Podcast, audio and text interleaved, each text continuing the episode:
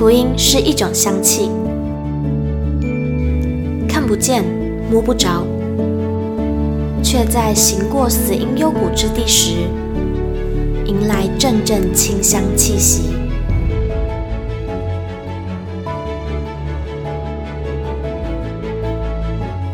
愿北纬二十三度的我们，一同写下的故事，化作世界的梵迹。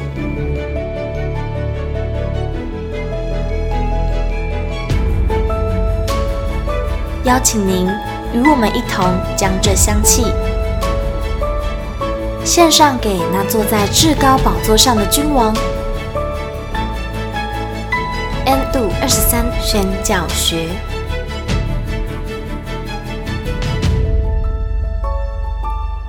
，Hello，欢迎来到 N 度二十三宣教学，我是玉清。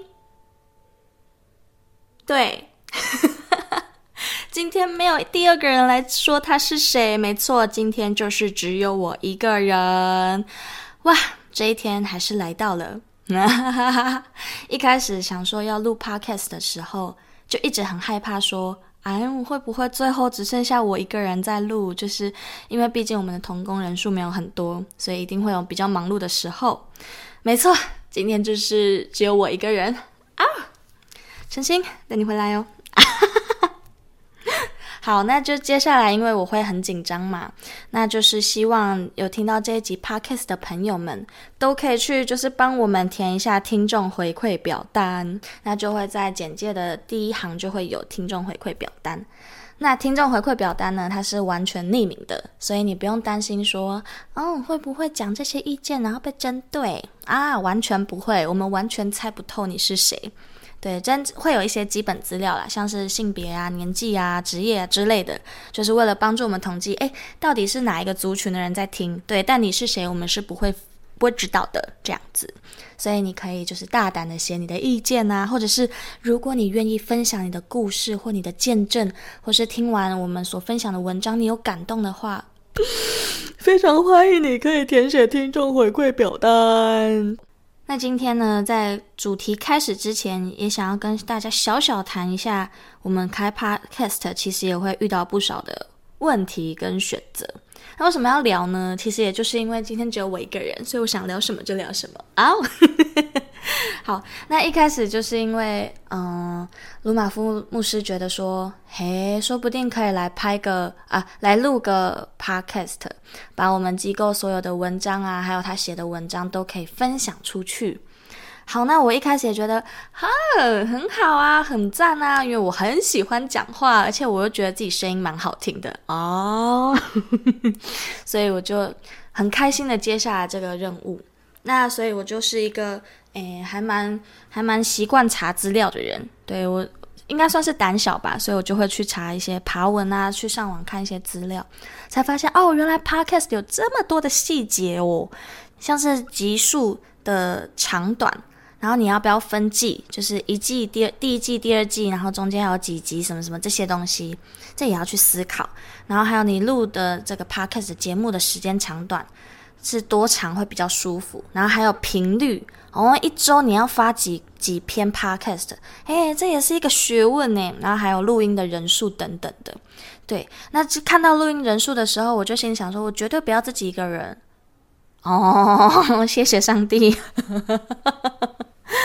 那所以其实我也是第一次录 podcast，也是第一次在很嗯、有一个机会可以去分享我对于宣教的。感动，或者是看见，或是想法，那我还是会很担心会不会，嗯，我讲的其实有错啊，或者是其实没有那么到位，所以就非常需要大家啊填写听众回馈表单。好，那如果呃我们所分享的文章，或者是你对鲁玛夫牧师所做的事情，你非常的认同，而且甚至你觉得有感动，就是哇，怎么会有一个原住民这么厉害 的话，就欢迎可以奉献支持。对，嗯，其实每次讲到奉献都会有点拍谢，毕竟我们是非营利组织，我们就是完全仰赖所有支持者的奉献。唉，不过真的还是必须得讲，就是如果真的对我们嗯、很觉得我们做的不错，然后想支持我们，那就欢迎可以来奉献支持。不论是你要呃奉献到宣教费用啊，或者是你要奉献到我们的 podcast 的部分。那如果你是要奉献到我们的 podcast 的话，就可以诶填写说是要奉献到行政经常费。那 podcast 会需要什么钱呢？其实因为接下来我还蛮希望就是可以有一些比较专业的麦克风。因为目前只有一个麦克风，那如果接下来会很多人啊，或者是接下来有访谈的话，那可能还是需要有一些专业的录音设备。对，就这样而已。我我要的不多，就这样而已啊。哦、好了，开许愿清单，神啊，来好。那我们今天呢，就来进入我们的主题喽。好的，那我们今天要来分享的呢，也是在我们的边境曙光的创刊号的其里面的其中一篇，叫做《少数民族的交通方式溜索》，是我们回家唯一的路。那在正式听文章之前呢，也想要问问大家，就是如果现在此刻要你马上回家，你脑海中的想象画面会是什么？那如果是我的话，我就会想，嗯，好。我要先去打卡下班。啊，不是，哈哈哈哈，我要先去搭火车或者是搭高铁，然后走路，然后怎么样怎么样怎么样，就是你会可以马上有一个很具体的想象，说哦，我回家就是怎样怎样，然后怎样怎样怎样，就你不会担心说这个路程上面会不会有什么痛苦，会不会遇到什么困难。但如果你是住在海湾，那你的家在台湾，那你当然会比较多的风险了。对，但就是以国内来说，或者是你就是高雄人，然后回到高雄的家，那就是一个很自然、很自在、很轻松，就像去隔壁 seven 一样的感觉。虽然你去的地方是有温暖的家啦。那第二个问题也想要问大家说，听到“回家”这两个字，你会有什么感觉？哦。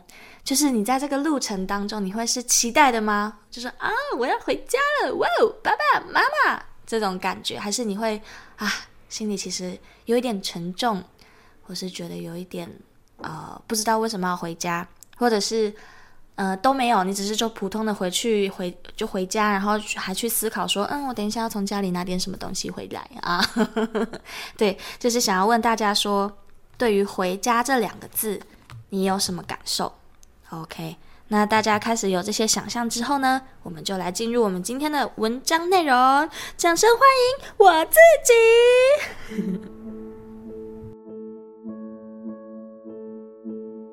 少数民族的交通方式，溜索，这是我们回家唯一的路。记得小时候，每次回家都要经过一个阴暗的停车场地下道。不然就要绕很远很远的路才能回到家。那时练完球后，身体常常很疲惫。为了快速回家，小小年纪的我总是走上这条路。但爸妈像是有千里眼一样，知道我行经阴暗的停车场地下道后，总会碎碎念：“你知道这个地方很危险吗？下次走另一条路回家。”虽然被念。但我每次仍会走那条路，每次走出去就看到熟悉的人在出口等待我的归来，默默保护着我，直到我平安回家。那是村庄对外的唯一道路，也是回家唯一的路。回家是每个人都习以为常的事，可是对于少数民族，却常是把命赌上的一条路。每每听着鲁玛夫老师诉说少数民族的故事，我知道他们每一次回家就是再一次赌上性命的危险。鲁老师说，有个童工第一次参与这样的宣教活动，预备心要搭溜索，就预备了三个小时。有些宣教童工最后仍然无法战胜内心的恐惧，放弃搭乘溜索，只能留在原地等待鲁老师和其他宣教童工回来。这真的不能勉强，不是每个人都有足够的勇气搭上溜索。如果是我，我也不确定自己是否有那个强大的力量做得到。以前在都市长大的我，真的不明白，回家有这么艰难吗？需要考虑吗？不就是回家吗？有这么困难吗？但仔细想想，你回家之后，也许只是身体回家了。很多人回家后只是换到书房继续工作，心还没有回家。然而，少数民族的人们身体没有回家，心却已经回家了。抓住生命的溜索，回家去。有时候太容易得着了，就不会去珍惜，甚至是失去了才知道曾经拥有的可贵。现在的社会步调越来越快，每个人都远离自己的家，进入这个浩瀚无际的社会丛林。我们不知道何时应该停下自己的脚步，回头看看离家多远，再搭着属于自己生命的溜索回家去。虽然可能有风险、有挑战、有代价、有失去，甚至有生命危险，但你的心里知道，当你搭上生命的溜索回家去，你心中会有期待、有放松、有安全、有爱。在另一头，一定有人在期盼着你回来，被人等待着、期盼着，那真的是人生最幸福的一件事。有一天，我们每个人都要回到一个家，那个家是永恒的家。上帝要擦去他们一切的眼泪，不再有死亡，也不再有悲哀、哭嚎、疼痛，因为以前的事都过去了。这个充满爱的家，无需再为生活忙碌打拼，单单享受爱的同在。在世上，我们所拥有的都不能带走，不能为我们增添什么，我们只能单单对天赋爸爸献上我们全部的爱。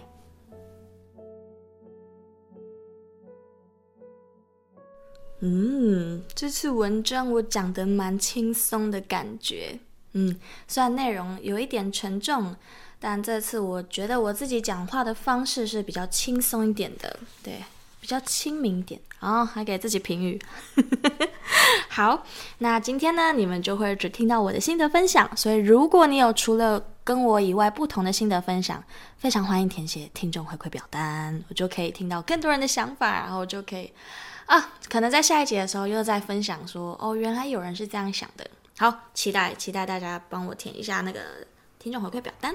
好，那听完这个文章之后，其实我有三个，嗯，四个蛮有感动的地方。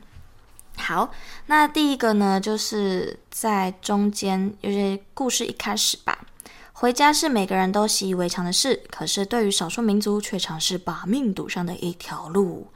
这两句，其中那个“把命赌上”这四个字，我把它圈起来，就是会觉得。到底什么是把命赌上啊？我的生活真的是太安逸了，我没办法想象说我的命今天要拿去赌，我会不知道我的生命要拿去赌的那个感觉是什么。我没办法去想象说，我可能随时都会没有生命，这是我从来没有思考过的。对，没有错，可能因为我也活得很开心吧，很喜乐，所以我不会想到说。哦，我如果死掉了会怎么样？或是我没有这么接近过死亡的想象。对，那不知道大家对溜索有没有一些想象？那如果没有的话，我来帮你们，嗯，帮你们把那个画面给描述出来。对，希望我可以。那溜索呢？其实你可以到很多国家旅游，都可以看到这种高空滑索的游乐项目。如果它不是拿来交通的话，你也可以玩，像是有些游览呃缆车，不是游览车，缆车，对。那如果它没有外面那个包厢，没有那个硬壳，那它其实就是一个溜索的概念，哦，很可怕诶，我不想玩啊。那对于在中国云南边境的这些偏乡的居民来说，就当然不是一个游乐项目，而是他们平常日常的那个交通方式。那为什么会有溜索呢？其实就是因为没有资源盖桥嘛。那为什么需要桥或者是溜索呢？就是因为可能河流非常的湍急，你平常用走的话可能走不过去。那也有可能是山跟山之间，你要跨这从从这座山到另外一头山，那中间就是会需要有个溜索或是所谓的桥。那这两个环地理环境其实都蛮可怕的。山跟山之间是什么？山谷哎！那如果你要跨越那个河流，如果是人不能过的，就表示那个河流一定非常的湍急哦。所以大家有画面了吗？就是啊，那个那个江水滚滚，这样，或者是山跟山之间有个那个山谷，然后会有回音，哇，哇，过很久才听到回音的那种，就是这两个。只要能想象的画面，其实对于人来说都是非常的可怕，可能很高，也可能是你看到那个画面，就会开始知道什么叫做把命赌上。对，那就是会在这种地方当中会有溜索的存在。那谁会去搭这个溜索呢？就是当地的居民。有时候我会觉得“当地的居民”这五个字，你会就是会想象可能一两个人，或者是某一个四十几岁的阿伯。我不知道为什么我的画面都是 四十几岁的阿伯这样，但当地的居民还包括妇女，还包括小孩，还包括所有在里面生存的人，从青少年到老人，从男人到女人。哇！我就有看到一个影片，是一个妈妈，她就背着她的小孩，可能不到一岁，她就绑在自己的胸前，然后他们两个就这样咻打溜索过去，哇！真的是很替他们担心诶，虽然从影片看出来，你没办法明白说那个河流有多湍急，因为毕竟影片还是有种距离感。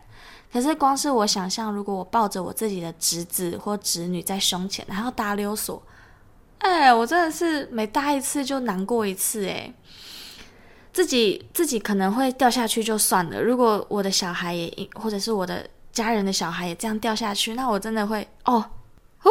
好的，那除了人之外，其实有时候他们也会用牲畜，啊、像是牛啊或羊，或者是驴子。如果是比较小只的，他们可能就是把他们绑起来，然后吊在自己的身上，然后就咻这样蹦过去。哦，那些驴子、牛跟羊，他们的心脏也很大颗。那如果是比较大只一点的那种牛跟羊，他们就会单独把它吊吊上去，然后把它推过去。哇！很可怕诶。好，那搭溜索会有什么嗯危险吗？就是除了可能会掉下去以外，其实还有重心也蛮重要的。就是你的重心必须是要往后坐的，甚至是往后躺的。因为如果你的重心是往前的话，你太靠近那个绳子，你的脸就有可能被那个绳子划破，或是你的胸口也有可能被那个绳子给划破。啊，我想到就很痛。然后，嗯、也有可能就是你的手是没办法有地方抓的，你可能只能抓那个呃那个什么啊，那个交界处的那个铁的最上面这样扶着，或者是你只能抓住你胸前的那个绳子啊，你能想象吗？你身体要往后，然后你的手要抓那个绳子，诶，很惊诶，很可怕。好，越讲越可怕，我就开始起起鸡皮疙瘩了。好，那这就是为什么溜索会这么这么的困难，这么的提心吊胆的原因。好，那其实我也想要跟大家谈谈另外一件事，就是除了交通可能会让你有生命危险之外，其实在世界上还有一群人，他们是连待在自己的家里面都感觉到很危险，或者是他们有可能会随时面临到家庭被破坏的那个危险。其实这两种，不论是回家的路途很遥远，或者是你本身在家里面就感受到那个很可怕的死亡的感觉，其实对我来说都非常的难以想象。那我想要分享的就是缅甸目前的情况这样子。诶，我发现自己一个人讲还蛮容易感动，然后就会开始泛泪。我很怕我等下会哭。我先跟大家讲一下，对，如果哭的话，我也不会想暂停，因为我不想剪啊。好，那我今天现在呢就要来分享，嗯、呃，目前缅甸的内呃目前的状况。好，那就是在二月十一号的两个新闻，其中一个新闻是缅甸的军政府计划想要让平民可以拥有武器，那这个平民是有限制的，你是必须要亲近军政府的平民，你才可以拥有这个可以携带武器的这个条件。所以你就必须要去申请，然后他就会给你一个许可证，然后你就可以去拿武器。那对于这个政策来说，其实真的很可怕诶。他说，根据新政策，十八岁以上的公民将获得许可证，允许他们持有不五种不同类型的武器，包括手枪跟猎枪。然后有一位律师就告诉这个报社说，普通人可能没办法携带武器，因为军政府只允许将武器交给他们想要持有的人。对，那还有另外一个前政治犯，他叫做乌敦基。哦，我不知道怎么念，反正是这样，应该差不多这样。他说，他告诉报社说，这个政策其实很像一个陷阱，它只针对军政府的追随者跟民兵，随着不符合全国人民的利益。我觉得真的很可怕，因为目前军政府跟一般的平民难民是完全对立的。军政府想要就是完全的掌控那个地方的居民嘛，所以他们当然会是对立的。那如果你想象，如果居民没有团结，有些人他也是亲近军政府，而他们也拥有武器的话，那很可怕诶，就是可能你生活周遭，你对面的邻居他可能就有武器，那他有武器要干嘛？其实我觉得人一拿到武器就会有一种对立感，就是你拿到武器好像应该要做些什么啊，就应该要怎么样怎么样。拿到武器，你不会想说好，我就是要防卫我自己。我觉得不不可能只有这样，一定会有一些意念，会是想说好，这武器可以拿来干嘛？所以，如果当有人没有要来欺负你的时候，你可能就会想，那这个武器我可以去发挥什么作用？那如果平平常之间这种对立已经很高昂的话，那可想而知他们会发生什么样的举动，或是有什么样的冲动。尽管他们可能没有想要这么做，但这就是一个陷阱，就是一个试探呢。哦天哪！如果我是当地的居民，我一定觉得很害怕。好，接下来还有另外一个新闻是，有一个比较残酷的少将晋升成为副部长，就是军政府的副部长。那这个副部长他有多可怕呢？就是呃，自从政变以来，他就是啊。让数百名政权反对者被杀害，就是他的攻击吗？可以这样讲吗？就是他啦，他做的。那这样子的人被军政府提升成为副部长，就可以明白军政府他们接下来的走向会是什么。好，那在同一天的新闻，还有下一个是军政府他增加宵禁的时间。就是人们在下午的六点到隔天的早上六点，还有再从早上九点到下午四点这段期间都不能外出。哦，所以就是只有早上的六点到九点之间，还有下午的四点到六点之间可以外出。诶，那除了呃不能外出之外，他们更禁止这些地方举行五人以上的集会。那这些地方呢，他们其实很多都是基督徒，也就表示告诉他们不可以聚会。那我不知道大家对缅甸现在内战的情况有多残忍的想象。那其实就是军政府他会整个焚烧一个村庄，不论你里面还有没有人。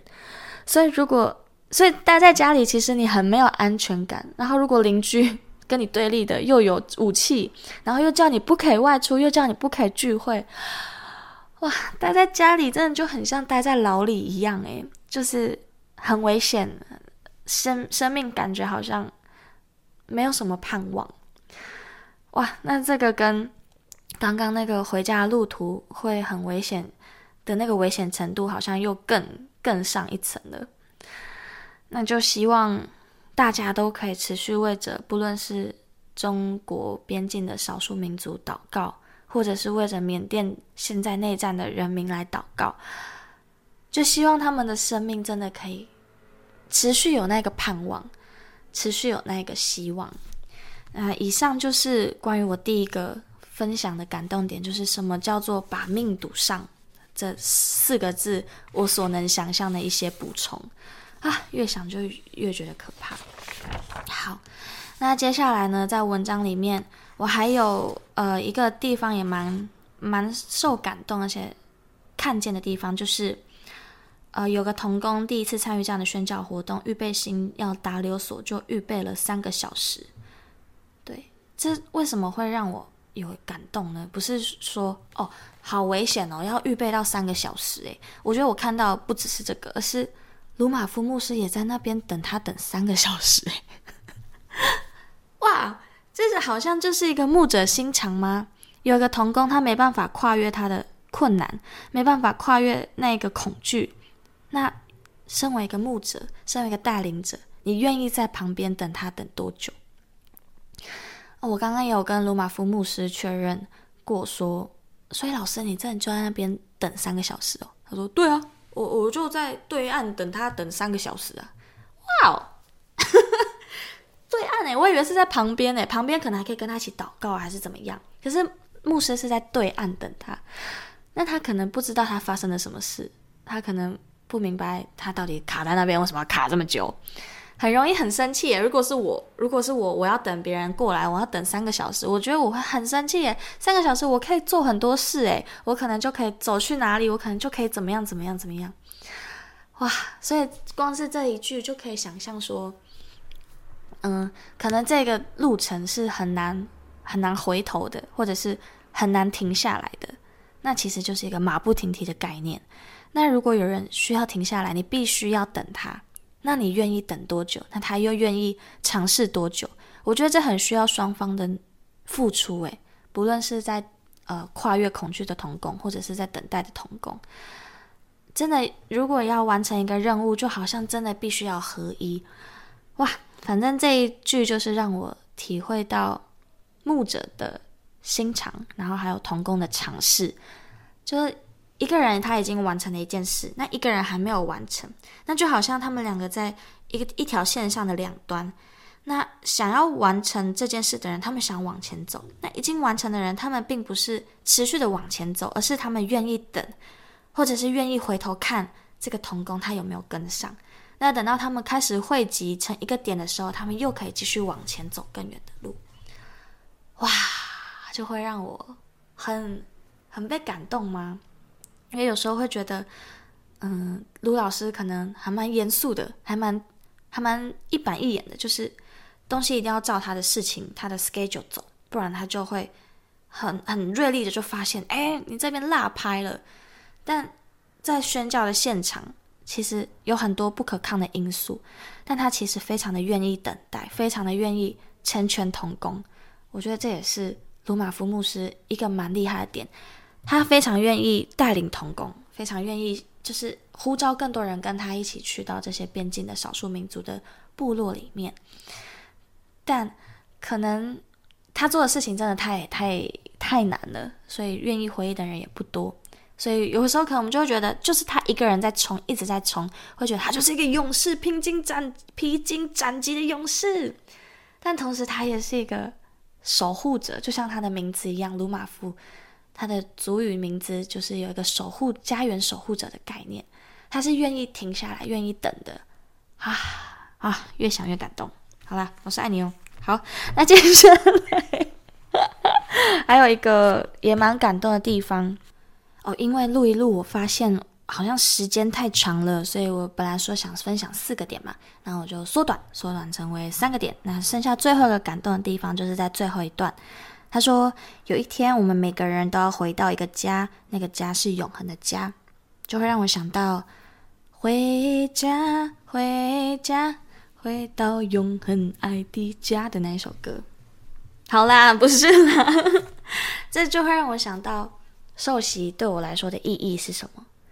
那看完这整篇文章，我会觉得有时候我们会遇到一些困难，会遇到一些难处，像是少数民族，他们可能。”搭乘这些交通工具很危险，这是一个难处。那对于我们生活在都市的人，可能会觉得回家对你来说心理上有一个有一个抗拒，有一个拦阻，因为可能跟家里关系没有很好，或者是你觉得啊这么久没见，那回家会不会很尴尬？那就越来越尴尬，放来越来越放越久。那这就是我的感受，就是哦，回家好像对我来说有一点困难，有一点压力。因为毕竟跟家人相处，你就会跟在教会的人相处是不一样的。如果当他们也不是基督徒的话，那心中会有很多的拉扯，会很不愿意回到那个家，或者是觉得没有什么盼望。那如果你也是这样子的人的话，那我就是想跟你说，我非常 同理你的感受。那如果你不是这样子人的话，可能你也会觉得啊，跟家人相处好烦啊，希望有一天我可以自己出去。反正就是因为跟家人相处，你会有一些压力。虽然我们都没有交通上的困难，但其实回家对我们来说也有一个阻碍的感觉。那最后一段他就说，我们每个人都要回到那个永恒的家。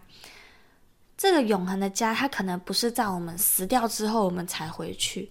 我因为我觉得是，当我受洗之后，当我成为神的儿女之后，我就已经回家了。那这个家就像他文章当中提到的，他说这个家会有让人有一种期待的感觉，有放松的感觉，有安全感，有爱。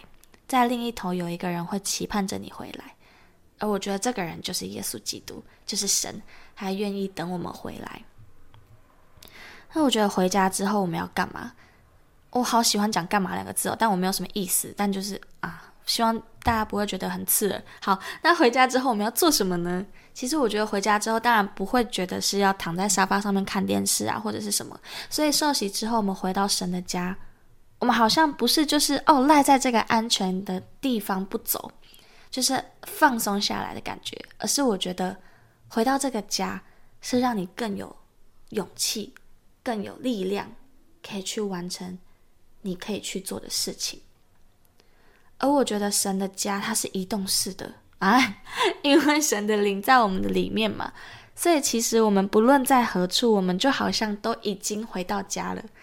那我们这些已经回到家的人，我们要做什么？我们可能就是要把这个家分享给更多更多的人知道。哇，最后居然导向这个，我也没有想到。我本来以为只是讲到回家就结束了，但我没想到我会谈到这边。那真的就是我们这些已经有家的人，我们这些已经在耶稣基督里面有家的人，我们真的必须要把这个家分享给更多的人知道，让他们尽管在困难、在痛苦里面，他们仍然就有那个盼望，有那一个安全感。